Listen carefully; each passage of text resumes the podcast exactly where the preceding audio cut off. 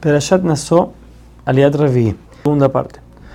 Ahora tenemos las leyes del Nazir.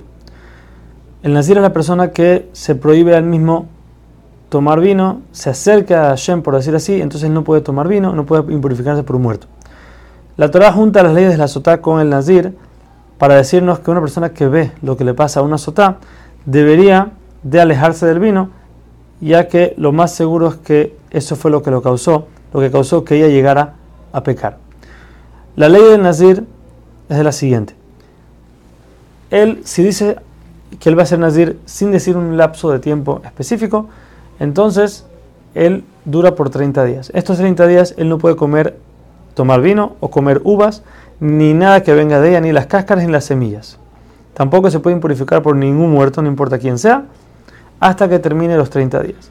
Si él se llegara a impurificar dentro de estos 30 días, entonces debe esperar 7 días más para purificarse de lo que de, tocar un muerto. El séptimo día va al mikve y el octavo trae una ofrenda. Esta ofrenda llevaba dos palomas, una que era olá y una que era como hatat, y una oveja como ofrenda de Asham. De ahí tenía que empezar la cuenta de nuevo hasta que termine. Cuando el Nazir termina por fin su promesa, entonces tiene que traer una ofrenda. Tiene que traer dos ovejas, una como olá y una como hatat, y una, un chivo macho como shelamim. También tiene que traer tres tipos de matzá, 10 panes o 10 matzot de cada uno de los tipos. Cada ofrenda tiene que traer su respectiva libación de harina y de vino. Por último, el nazir se afeita todo su pelo y tiene que quemarlo debajo de la olla donde se está cocinando el shilamim. Esto se hacía en el patio del Betamigdash. Luego, el Cohen tomaba el brazo del shilamim y junto le hacía vaivén, como hacemos de vuelta, como hacemos en Sukkot con los albataminim, con el brazo del shilamim y también dos matzot de todas las que trajo el Nazir.